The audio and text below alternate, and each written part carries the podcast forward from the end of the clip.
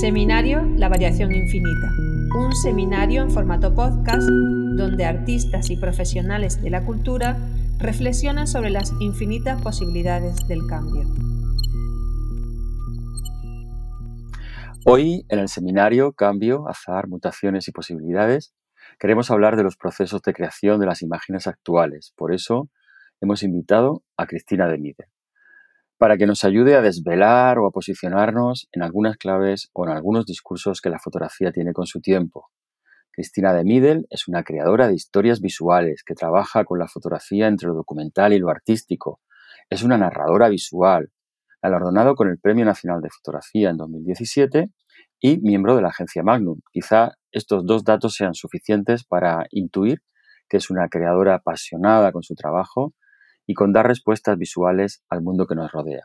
Le gusta moverse entre las fronteras de la realidad y la ficción, quizá en un realismo hipotético como una maga que hace pasar al espectador de la realidad, a la apariencia, al simulacro, a otra realidad distinta. Cristina, bienvenida al seminario, bienvenida a la Universidad de Granada.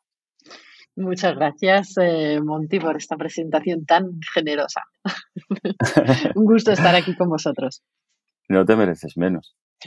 Antes de abordar estos temas que hemos preparado, quería preguntarte a modo de preámbulo, ¿cómo navegas en un contexto donde cada vez hay más cámaras y donde cada vez hay más personas haciendo fotos?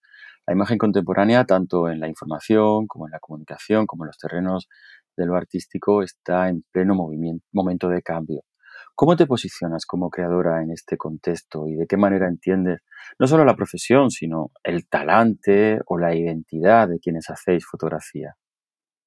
Bueno, yo creo que mm, al principio podía haber un cierto, bueno, una cierta sospecha o animadversión hacia, bueno, perder el, el privilegio de tener una cámara y ser el fotógrafo y ver cómo se multiplicaban y crecían alrededor tuyo sin control ninguno. Eh, pero yo, bueno, desde el principio yo no lo vi en ningún momento como una amenaza, lo vi como una muy buena señal de, de, los signos optimistas sobre el nivel de educación visual de las personas. Cuanta más gente hace fotos, más gente entiende fotos, más se puede llegar y profundizar en el lenguaje visual a través de la fotografía. Para mí equivale a eh, pues sentir miedo o amenaza a que todo el mundo aprenda a escribir o a que todo el mundo aprenda a hablar.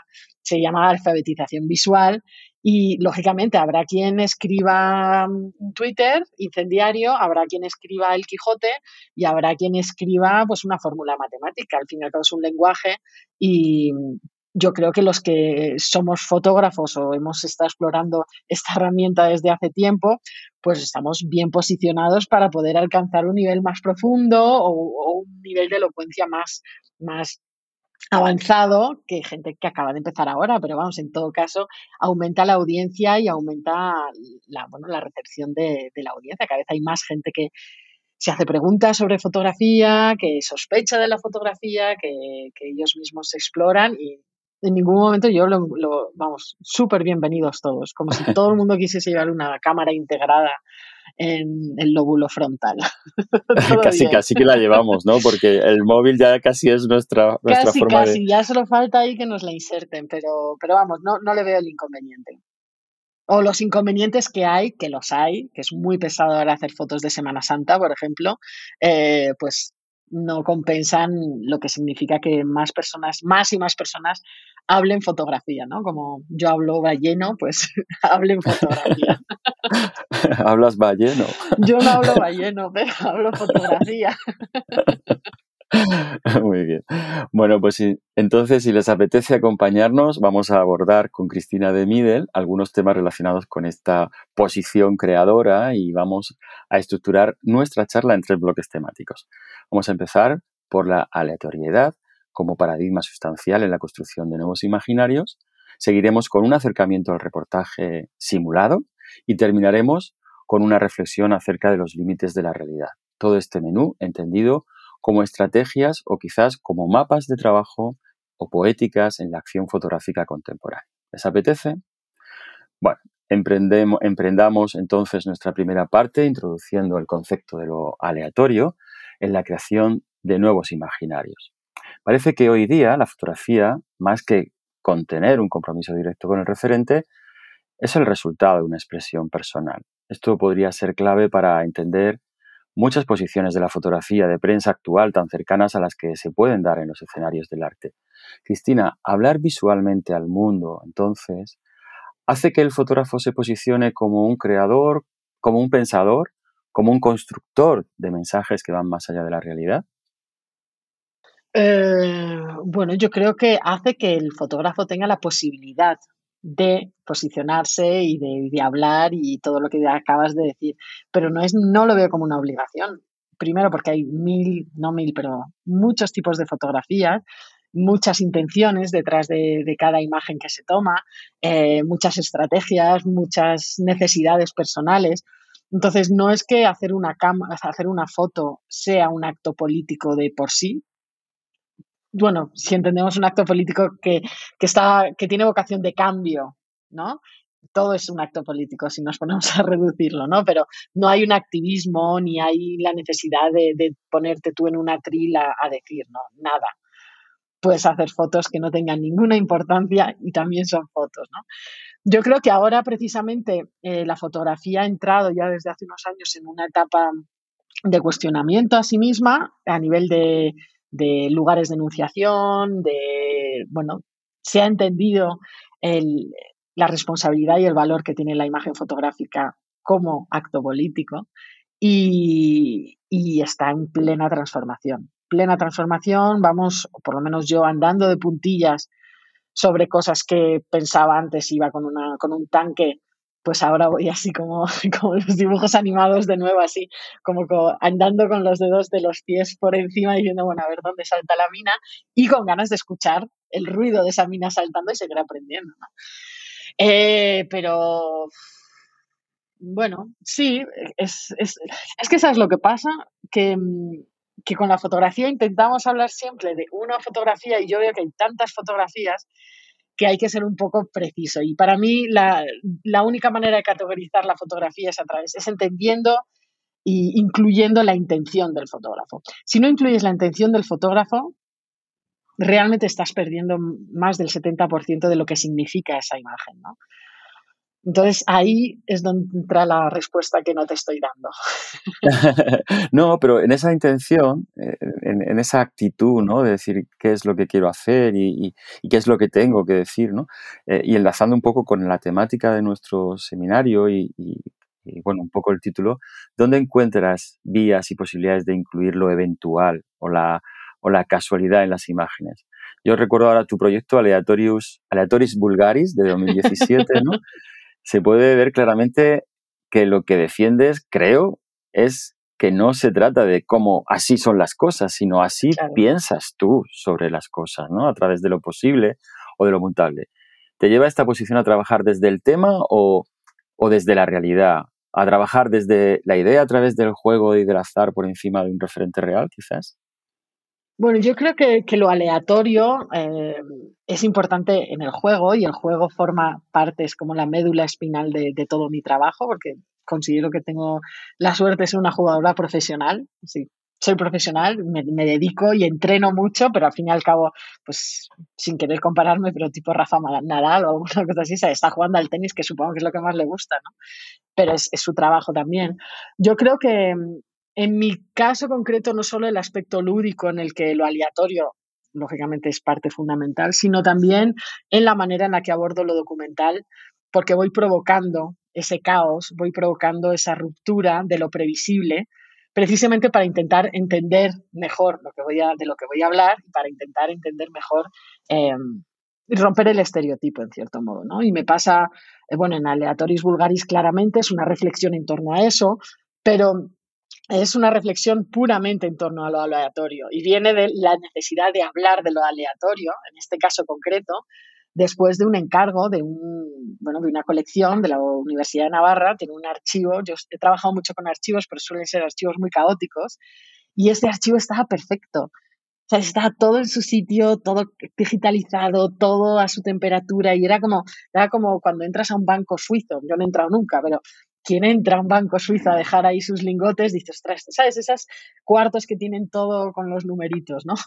Estaba todo tan perfecto que era como, yo aquí no puedo trabajar, hay demasiado orden me había una especie de, reverencia hacia ese orden que yo no puedo trabajar con la reverencia. Entonces, lo primero que les dije, y bueno, los, encargados del archivo, que son Valentín Bayonrat y Rafael Levenfeld, me, me invitaron a esto realmente y son súper abiertos y lo primero que les dije es que iba a romper el archivo, que realmente mi trabajo iba a ir sobre romper ese orden, que me da igual las fotos, me da igual, me da igual el valor histórico que tengan, documental que tengan, me da igual, yo quiero trabajar en torno a esta eh, orden inquebrantable que habéis impuesto a estas imágenes, ¿no? Entonces lo que hice fue empezar a, investigar sobre cómo generar números aleatorios y sobre la imposibilidad real de generar algo aleatorio. Lo aleatorio es todo un problema que no lo sabía, filosófico, matemático, de lógica, que no existe, no han conseguido aún generar algo aleatorio. Siempre responde a algo. Incluso responde a la necesidad de crear algo aleatorio. Esa necesidad ya te está viciando lo puramente aleatorio.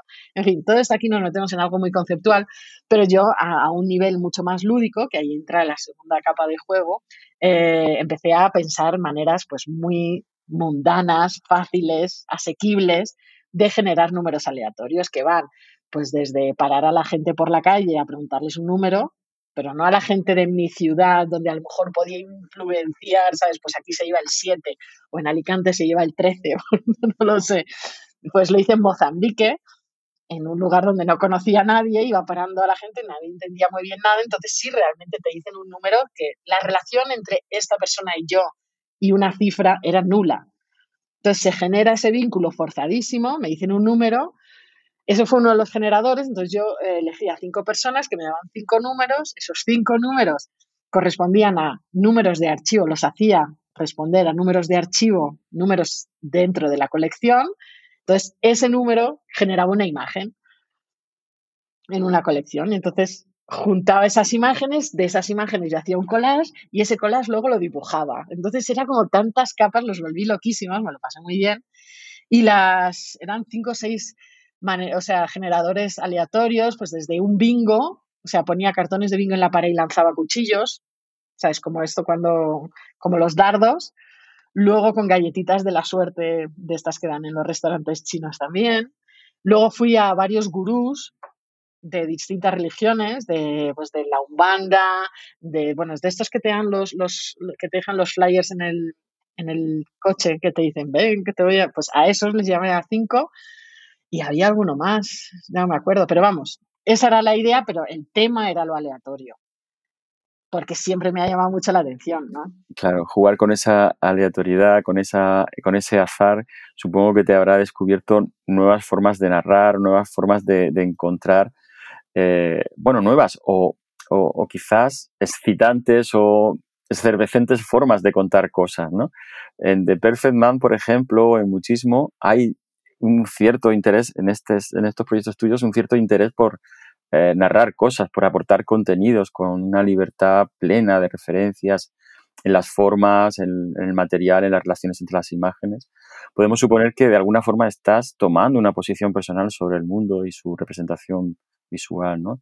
Si eso es así, podrías pensar, podemos pensar entonces que el discurso contemporáneo, artístico, que baraja Cristina de Midel está basado en nuevos no está basado en nuevos temas, sino en nuevas formas de aportar contenidos. En este caso, que por ejemplo que hablabas de los archivos, no es tanto el contenido que estás aportando, sino nuevas formas de reflexionar o nuevos caminos para reflexionar sobre, sobre, sobre esos contenidos. Es decir, ¿están los fotógrafos usando las cámaras de otra manera o estáis los fotógrafos contemporáneos contando historias de otra forma, pero las mismas yo creo, yo creo que sí, o sea, no, las, los temas van a ser casi siempre los mismos, se van a repetir. Ahora mismo va a ser inmigración aquí, en México, luego va a ser en otro sitio. Y va a cambiarse a los temas al final, y por eso existen los mitos y por eso existen las fábulas, porque hay un conocimiento que viene de la repetición de experiencias dentro de nuestra civilización. O sea, siempre cometemos los mismos errores, siempre.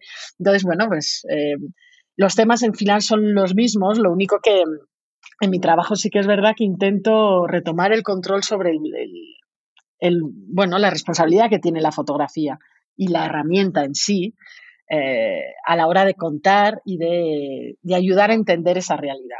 Y, y no me sitúo como una experta, como diciendo es que esto es así, señores, la inmigración en México así es así y la masculinidad en India es así, porque no soy yo nadie para hablar de esto, ¿no?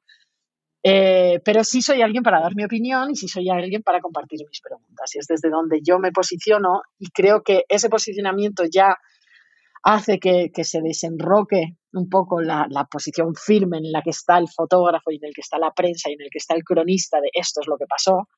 Em, entonces, a mí lo que me gusta es intentar romper esa, esa posición, digamos, de, vigía, que todo lo ve y que va a comunicar al, a quien toma las decisiones, ¿no? El que está ahí en, el, en la torre de vigía diciendo, ah, esto es así, ¿no?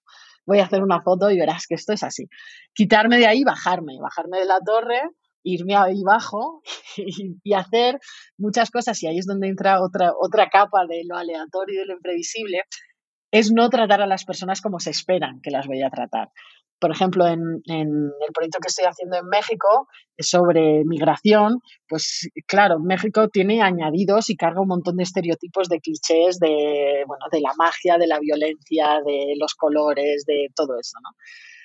Y hay la parte de la violencia que es extremadamente delicada y en la que tampoco me puedo posicionar porque no he sido víctima de este tipo de violencia ni es mi tema, ni el que me corresponde, pero sí que quiero entender, sí que quiero intentar entender un poco la dinámica. Entonces lo que hago es, ¿todo esto cómo se traduce?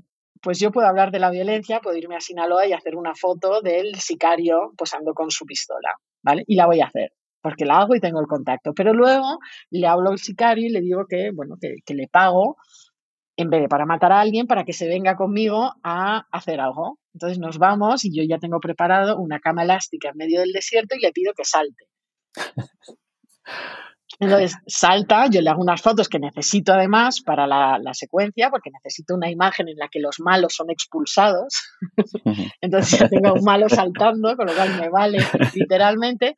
Pero esa experiencia, que es una especie de performance que hacemos entre todos, lo que hace es que nos quitemos todas las máscaras porque ellos ya nos actúan como sicarios, yo ya no actúo como fotógrafa y todo empieza a convertirse en una experiencia totalmente distinta en la que los límites no los pongo yo, ni las reglas las pongo yo. Las ponemos en conjunto todos porque es algo tan inesperado, tan fuera de lo que esperábamos uno y otro, porque yo me sorprendo igual, que entonces se, genera otra relación y, yo entiendo al sicario, que es un agente de la violencia en primera persona, desde otro punto de vista. No lo estoy justificando tampoco, porque tampoco soy yo, pero necesito, dar, necesito romper el molde que me han dado para decir la violencia es así y es malísima, y no estoy diciendo que sea mala, pero yo necesito poder verlo de otra manera.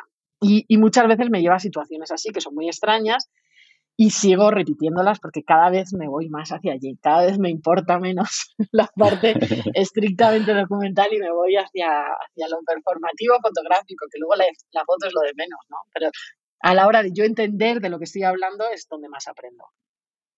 En ese terreno también me interesa muchísimo preguntarte por ese encuentro casual casi también performativo que tienes con el texto.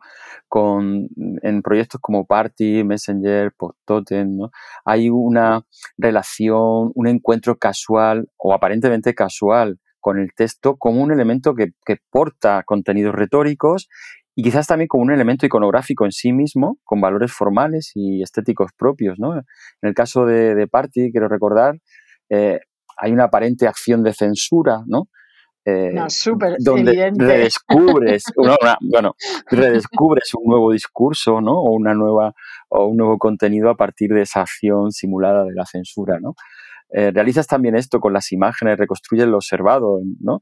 Como un texto encontrado de, de la misma forma para formar nuevas realidades como parte de tu relación con ese encuentro, con ese hallazgo. Es, ese juego que, haces con el texto lo que haces también con la realidad, con el sicario que salta en una cama elástica en el desierto.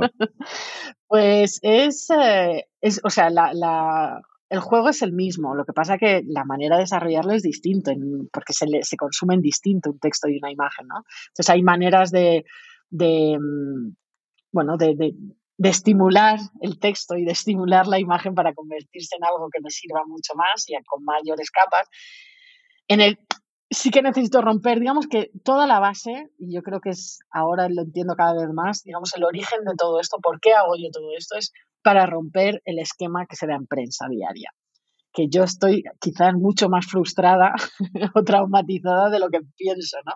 Porque es que vuelvo ahí, vuelvo ahí, pero cualquier cosa que no sea la foto y el pie de foto, que diga la verdad, cualquier cosa que salga de ahí ya me parece un avance.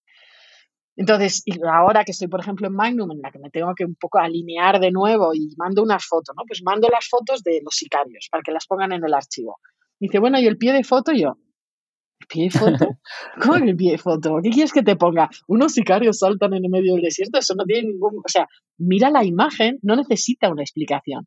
Y esta imagen tiene un significado aquí, yo te puedo poner los datos técnicos, pero no quiero que aparezca.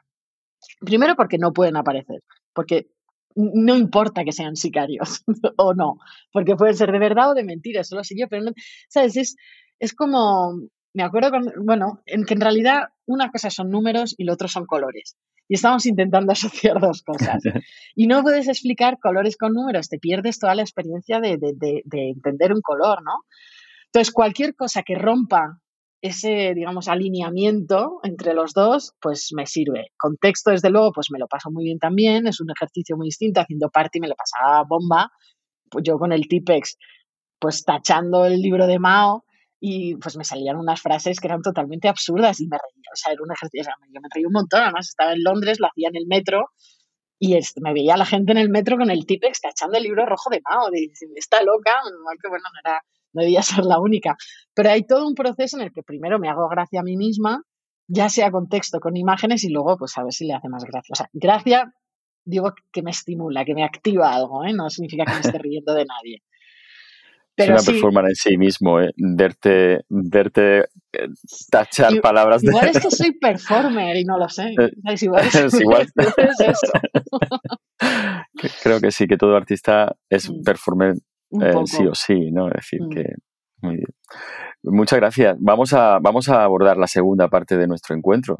La segunda parte eh, en la que queremos acercarnos, invitarte a que, bueno, reflexionemos un poco acerca de, de, de, alguna una de las prácticas fotográficas contemporáneas más usuales, que es el falso, bueno, el falso reportaje o el reportaje simulado, quizás de alguna forma evolucionado de, del fotoensayo, fruto de proyectos que se basaron en, en,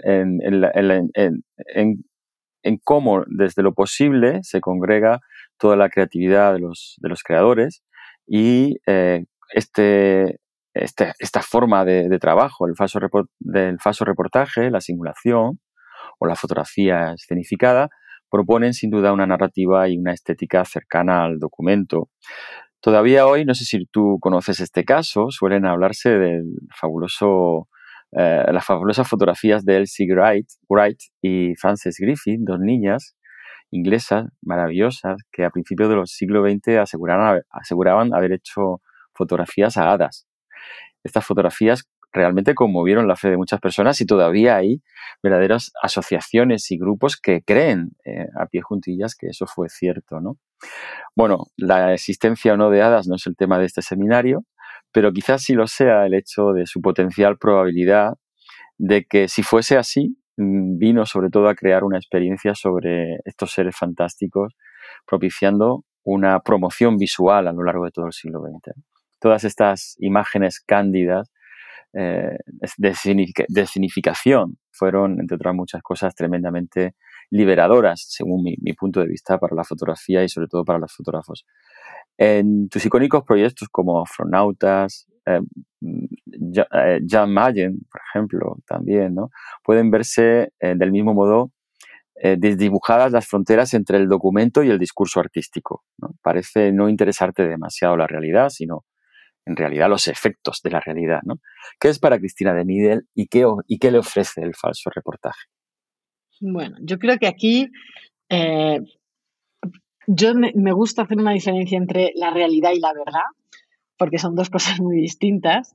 Eh, la realidad la necesito y no puedo hacer fotos si no hay realidad. O sea, no puedo hacer una foto o un concepto si no hay un objeto que realmente exista y que, que cargue ese significado, ¿no?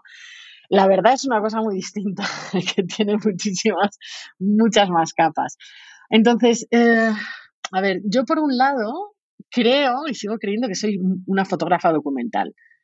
Yo documento el mundo en el que vivo. Que no lo vea como los demás, ni me gusta verlo como los demás, o no, no los demás en general, es que estoy yo sola en mi isla, sino como me quieren que me lo crea, o como, quieren como me lo presentan en el mainstream, pues no significa que no que, esté distanciada. O sea, hay un límite entre, hay, hay una, una, gran zona gris entre el hacer fotos de hadas y hacer fotos de, de Alepo. O sea, hay una gran zona gris en la que tú te puedes mover perfectamente sin decir mentiras, porque yo en mi trabajo no digo mentiras, lo único que las imágenes y las palabras que lo muestran no son, no son imágenes que, que lleven intrínseco una verdad. Son imágenes que te van a hacer dudar. Y es ahí donde me interesa moverme. Afronauts es una, es una historia que ocurrió de verdad. Yo jamás me hubiese podido inventar esto, porque aún era, tenía muchos prejuicios hacia el continente africano. O sea, fue un proyecto en el que yo aprendí muchísimo y decidí compartir un poco ese aprendizaje. Pero es una historia verdadera. Es verdad. Ocurrió de verdad. Las fotos son plausibles. Sí, porque realmente yo me, bebí de las dos fuentes de, que necesitaba, que era la documentación de la carrera espacial, que está en el archivo de la NASA, y la documentación de África, que está en casi todos los archivos del mundo de una manera muy estereotipada, ¿no? Entonces yo mezclo esas dos, pero no es que esté poniéndolos a volar y poniéndole alas y con superpoderes y cosas así. O sea, realmente están simplemente vestidos de astronautas como podrían plausiblemente estar de verdad. O sea, no hay, no hay una vocación de engañar, hay una vocación de enseñarlo como podría ser, ¿no? Jan Mayen es un proyecto que, bueno, de, una, de una expedición, porque este igual se conoce menos, una expedición a, una isla del Polo Norte, del, Ártico, que, que, sucedió bastante mal, o sea, todo salió mal y en el regreso no llegaron a, descubrirla, o sea, la isla estaba descubierta desde hace un montón, no llegaron a explorar la isla y en el camino de vuelta, el cinematógrafo, además, porque a los cine no se le cuestiona la fotografía así, entonces el cinematógrafo los, los convenció a todos para pararse en una isla y escenificar que habían llegado. Y hay un guion en el archivo del, en el cuaderno del, del capitán, está el guion de ahora tú miras y te abrazas y miras, no sé, está todo, o sea, y realmente yo le bajé, porque la situación era aún más grotesca y ridícula de lo que son mis fotos. Las mías hay una vocación realmente de, de, inscribirlas en algo posible, ¿no? Que sí que es verdad que podría elegir temas en los que esa duda no me permitiese jugar tanto, pues sí, pero precisamente elijo esos temas porque lo que me interesa hablar es de eso, ¿no? Pero no, no, yo no digo mentiras con mi trabajo. Es la gente que proyecta una verdad en la fotografía la que tiene el problema donde podríamos creer. Y, bueno, en el último, si tengo una misión, que no, tampoco creo que sea una misión, pero un, objetivo a largo plazo hacia dónde voy, es, es, igualar las expectativas que hay con la fotografía, con las que tiene la literatura, con las que tiene el cine, con las que tiene todas las otras disciplinas artísticas. Dejar de pedirle que sea veraz, verdadera y legítima, porque, porque entonces o, se lo pedimos a todos. Entonces vamos a quemar 100 años de soledad que es una crónica fantástica. Vamos a quemar tantísimas obras de literatura que te, te ayudan a entender una época. Ana Karenina, vamos a quemarlo ya. Eso es una mentira, falacia total. Estoy inventado. Pero no, no conoces mejor Rusia gracias a Ana Karenina. Bueno, pues ahí.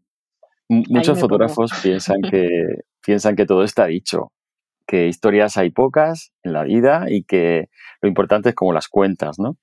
¿Cómo entiendes esta posición ante la narrativa visual, esta construcción cognitiva del artificio visual? ¿Cómo eh, es lo importante cómo dices las cosas por encima de decir entonces cosas sorprendentes? Yo creo que en ambos casos, o sea, puedes decir algo muy sorprendente de una manera totalmente banal o puedes decir algo totalmente banal de una manera muy sorprendente. En cualquier caso, es un acto comunicativo que a mí me, me interesa.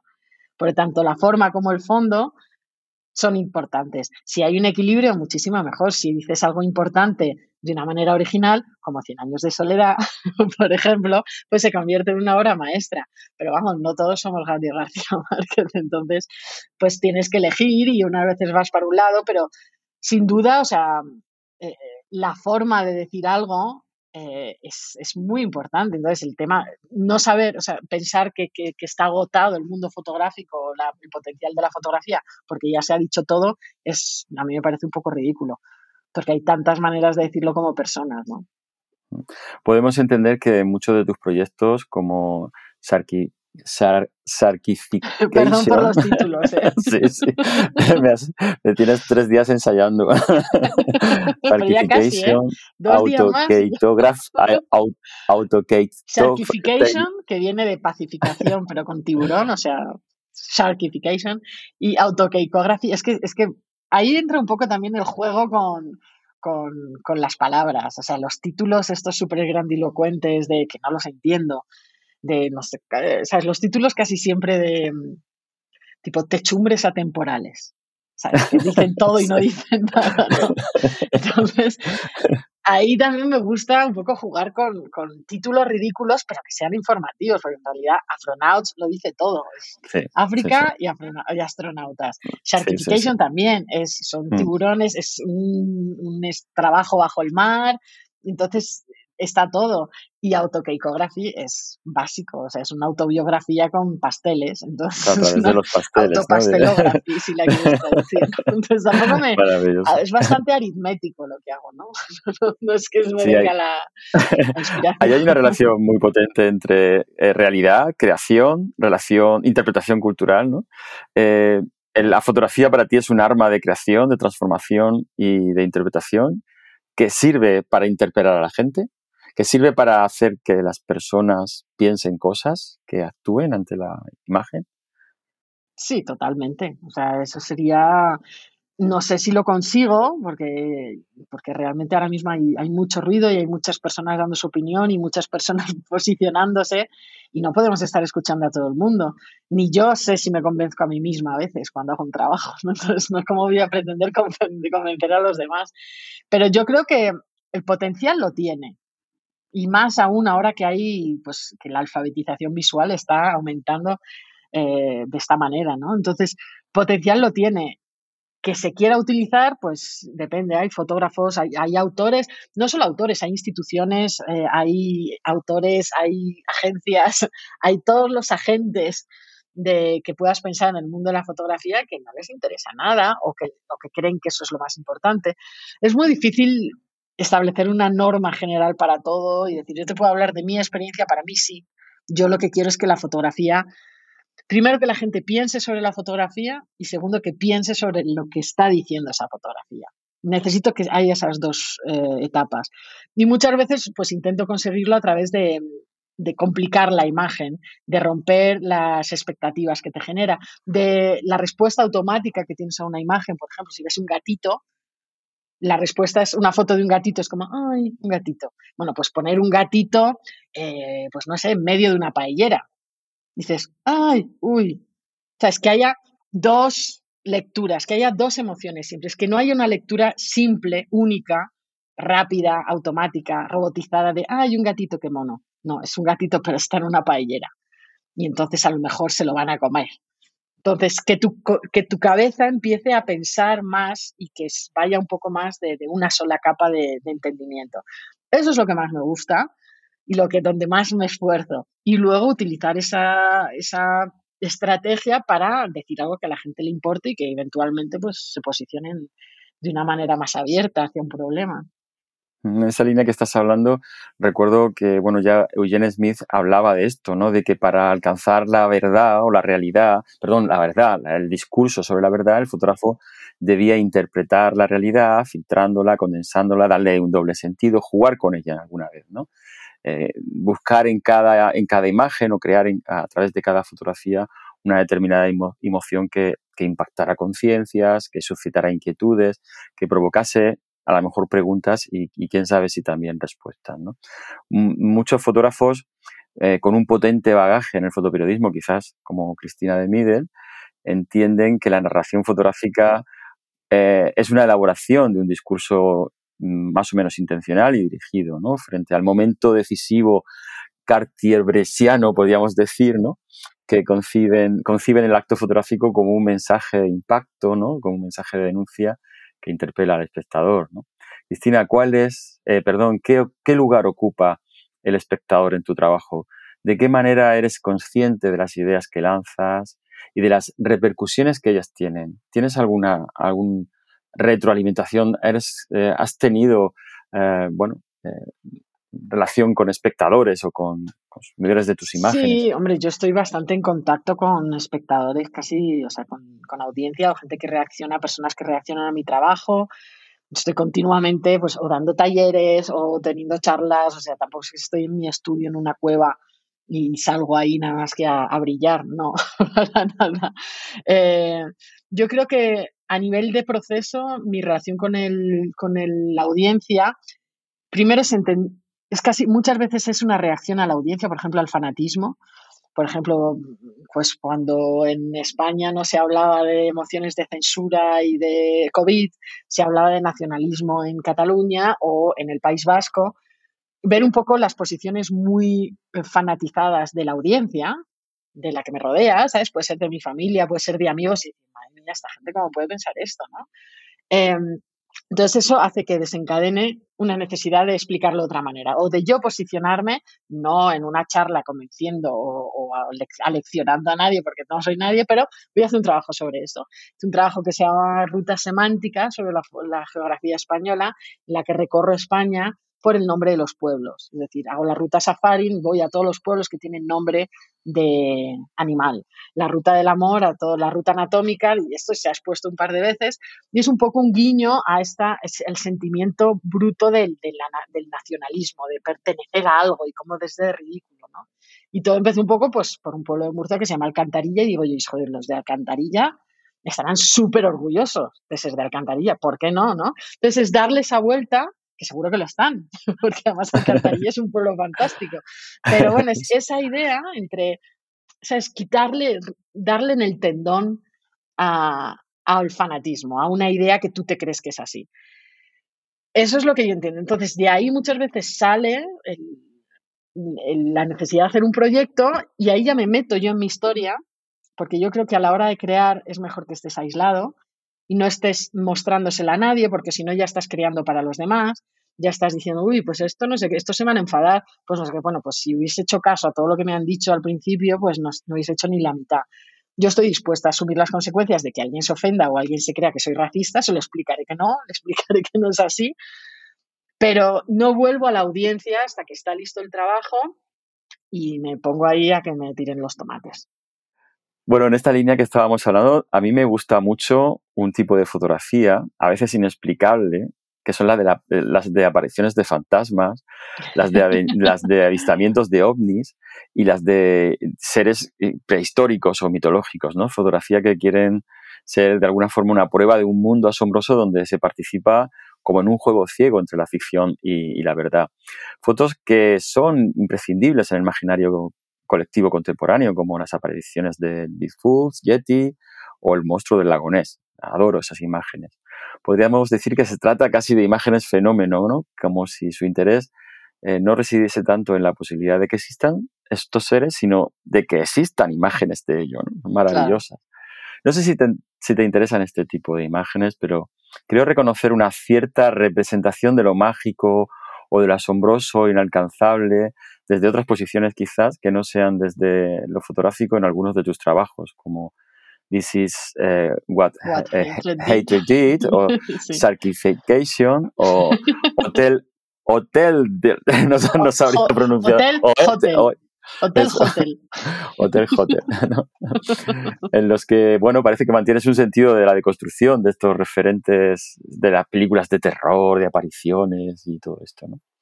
¿Son estos proyectos una forma de construir artefactos o fenómenos visuales que conviven con la realidad, de construir referencias cognitivas y significantes capaces de generar un conocimiento, una experiencia sobre una realidad posible? Sí, yo creo que, bueno, aparte de que me, encanta, me encantan esas fotos, me encantan todas las historias de, fantasmas, de todo eso, pero me gusta por, el aspecto folclórico que tiene y por, desde un punto de vista antropológico, qué soluciones damos como criaturillas que somos a lo que no podemos entender, ¿no? Eso me parece como tan entrañable, tan bonito y me encanta, ¿no?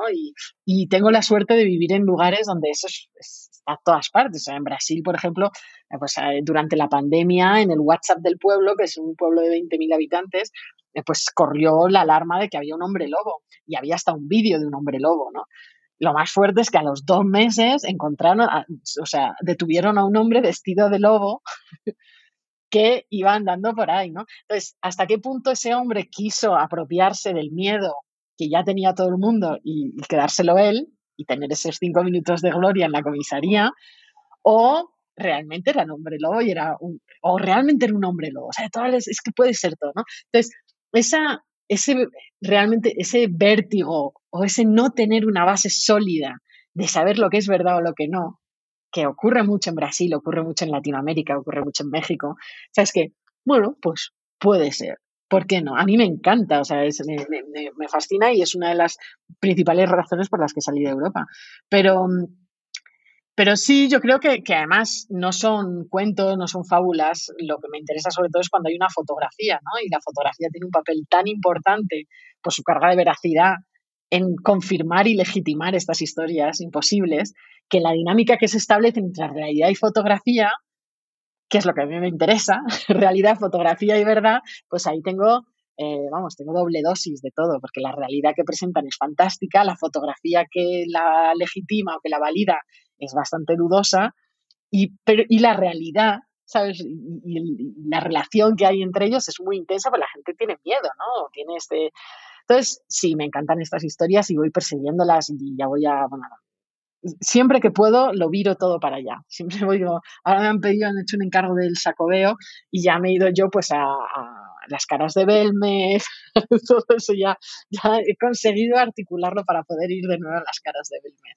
Así que, bueno, sí me encanta. Bueno, vamos a entrar en ese, en ese mundo, ¿no? De los límites de la realidad, de lo que es verdad y lo que no, y lo que, como hablabas al principio, ¿no? Esa, ese tránsito entre, entre la verdad y la realidad, eh, eh, abordamos entonces esta tercera parte de nuestro encuentro donde te propongo hablar sobre esos límites de la, de la realidad, sobre la experiencia enfrente versus realidad, ¿no? No sé si ya podemos afirmar después de todo lo que hemos estado hablando en esta conversación que la realidad parece no ser el efecto inmediato de la fotografía, sino una proyección del pensamiento quizás que se establece sobre la realidad. La, la verdad. La realidad está ahí. Sí. En alguno de tus trabajos como Gentleman Club, Vida y Milagros de Paula P. P o Mirador, eh, sí encontramos una fuerte presencia de huellas de lo real, ¿no? ¿Qué realidad existe en estas fotografías, si es que existe alguna o algunas? Más aún, eh, ¿hasta qué punto es necesaria la realidad o sus huellas para, la fotografía de Cristina de Mider? Bueno, es, la materia prima. Eh, que luego yo con la materia prima eh, decida dejarla como está o pretender que está igual o hacer un, cenicero de cerámica o hacer un erizo para regalarle, ¿sabes? E, es la materia prima y, realmente pues en Vida y Milagros de Paula P. es un proyecto en el que realmente fue cuando, cuando empecé a darle la vuelta a todo porque estuve trabajando con una trabajadora sexual durante tres años para intentar entenderlo, desde el punto de vista de la mujer y explicarlo desde el punto de vista de la mujer, porque ya entonces no estaba nada de acuerdo con la manera en la que se representaban a, las trabajadoras sexuales en los medios, porque nunca sale el cliente, pero eso ya es otro tema. Em, entonces estuve tres años y nos hicimos muy amigas y llegó un momento en el que ya iba a salir el proyecto, no como reportaje, porque jamás me lo comprarían, no les interesaba para nada una visión más amable del fenómeno, sino como proyecto, como una, exposición, ¿no? que fue en la Universidad de Alicante. Entonces, cuando ella vio que se iba a hacer público, me dijo, no, no, no, no, no, no podemos hacerlo, no se puede enterar mi familia, nadie lo sabe. Y fue como, ostras, después de tres años de trabajo, ¿qué vamos a hacer ahora, no? Y entonces se me ocurrió, digo, bueno, pues vamos a hacerlo tan, o sea, tan exagerado, tan bíblico, tan, tan así, que, que la manera en la que lo presentas va a hacer que crean que es mentira. Pero todas las imágenes son documentales, todas las imágenes son verdad, todo es todo verdad, pero la manera en la que lo presentas, que en este caso son versículos de la Biblia, claro, te lleva a verlo de otra manera. Entonces, sin la realidad de, de, Paula en este sentido y sin el trabajo documental que hice durante tres años, yo no hubiese podido dar el otro paso.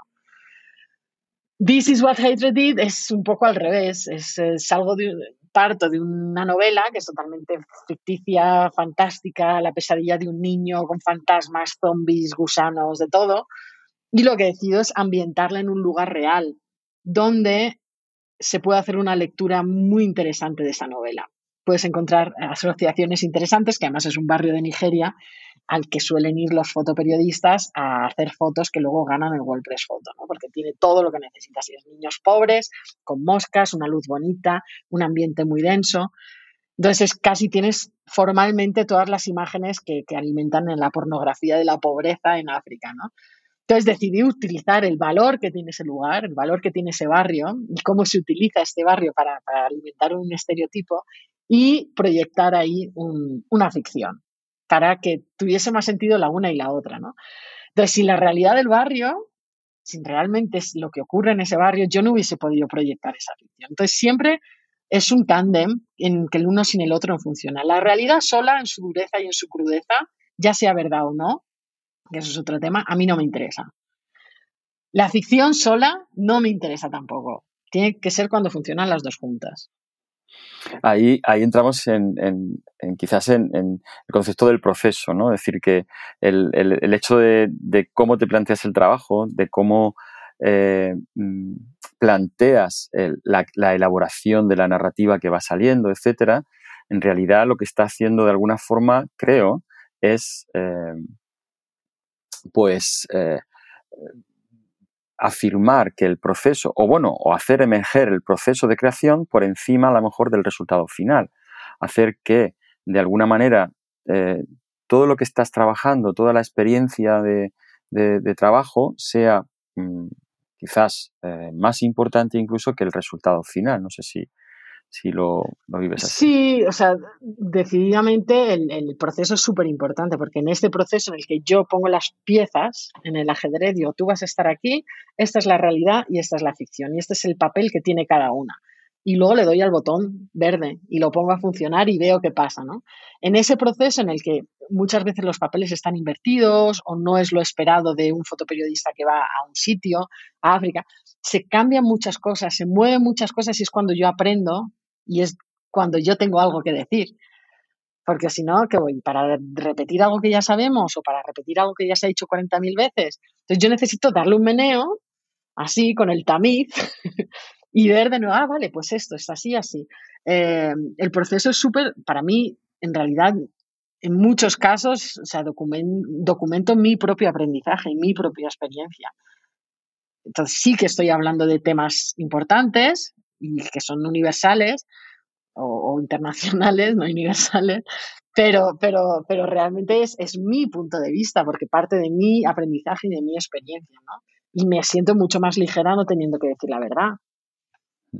Lejos de, ese, lejos de ese juego evidente entre verdad o mentira, de la oscilación entre la fascinación y la incredulidad, más allá de, de la certeza, Cristina de Mieder confecciona una gramática visual y una experiencia con lo real potencial, lo real certificado, solo posible a través de la imagen fotográfica. Poliespan, Party o Antípoda son construcciones que fabrican una realidad retórica que se consume como un producto real.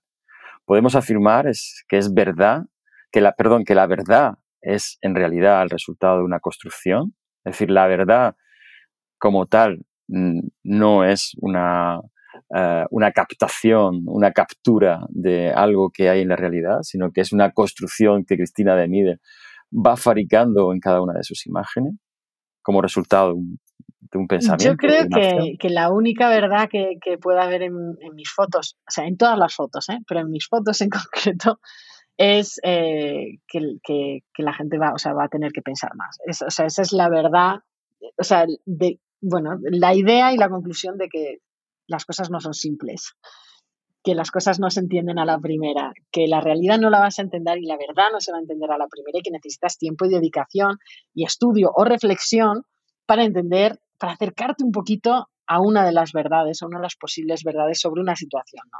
Estamos consumiendo verdades, pero vamos, como las, las granjas de ocas y haciendo foie gras de, de verdad que venden así por suscripción a un euro al día, ¿no? Entonces, no, no es así, no existe una verdad, la verdad es un problema filosófico que no vamos a solucionar ni tú ni yo aquí y mucho menos eh, los periódicos, ¿no? Cuantas más opiniones consumamos, cuantas más diversas sean, no solo diversas en cuanto a una está de acuerdo y una no, sino diversas a nivel del origen de dónde vienen, pues más nos vamos a acercar a una verdad, a una idea de verdad. Por ejemplo, eh, ahora que se están muy justamente cuestionando, poniendo en cuestión todos los archivos, ¿no? Pues temas como, como la desnudez. Nosotros ahora que estamos entrando en un puritanismo, sobre todo con el peligro de la imagen de que, bueno, el cuerpo de la mujer o el cuerpo de los niños en los que empezamos a proteger activamente y a crear leyes para proteger ese derecho y, a proteger los derechos de los niños y de las mujeres y de su imagen, bueno, pues eso es un, acercamiento totalmente occidental al, cuerpo desnudo. Si te vas al Amazonas, pues eh, no es lo mismo, la desnudez tiene otro significado. Ese es el ejemplo más obvio. Entonces, ¿cuál es la verdad? ¿Cuál es la verdad? ¿Cómo se protege a un niño? ¿Le vas y le tienes que poner un chándal al niño del Amazonas? Se lo tienes que poner a la fuerza o, o, dejas al... Es que claro, es que... Y así con todo. Entonces, lo mejor, pues, que no sé si es lo mejor, pero yo por lo menos lo que intento hacer es intentar tener un máximo de verdades, intentar escuchar versiones alternativas a la que yo me estoy creando o a la que a mí me han dicho, ¿no? Cristina, con siete horas de diferencia entre una mañana de marzo en México y, y una tarde de finales de invierno en, Granada. Ha sido un placer conversar contigo. hemos aprendido todos mucho, hemos descubierto muchas cosas sobre la fotografía y sobre todo lo, de lo aleatorio en los procesos de creación y de pensamiento en, la creación artística, en la creación de, visual. Eh, creo que mm, es una de las conversaciones más bonitas que, he podido tener y te lo agradezco muchísimo. Es un placer conversar contigo y, eh, bueno, aprender muchísimas cosas como con lo bien que, comunicas y expresas tu, tu maravillosa pasión por el trabajo que, que realizas. Si te apetece, para terminar esta charla, te invito a despedir la grabación con una reflexión final, con una frase final. Mía, Está bien. Eh, bueno, pues yo creo que, primero de todo, darte las gracias, porque ha sido un gusto también hablar contigo y discutir todas estas cosas a, este nivel y por tu generosidad, no solo con la presentación, sino con la despedida que acabas de hacer. Así que te lo agradezco mucho, ha sido fantástico para mí también. Y a nivel de reflexión, yo creo que volviendo al tema de lo aleatorio, y, bueno, con esta vocación así de, proselitismo, de, construir un, ejército que cambie las cosas con la foto, yo invitaría a la gente que está empezando o que está con dudas en su proceso a abrazar lo inesperado, a abrazar el caos, a, estar simplemente preparado a cualquier eventualidad y ser flexible con eso, no ser o sea, ser un, un, judoka, saber caer en vez de ser un karateca, que es saber pegar, ¿no? O sea, estar dispuesto a, aprender a caer y, bueno, la verdad va a cambiar, la realidad va a cambiar, todo va a cambiar y, la fotografía no debería ser un obstáculo ni una piedra en el camino para ese fluir constante que va a ser el comprender el mundo en el que vivimos. Así que un poquito de, de Be Water, my friend, y menos fanatismos. Muchísimas gracias, Cristina de Midel, por estar hoy en la Universidad de Granada. Hasta muy Muchas gracias a ti. Un saludo a todos. Chao, Monty.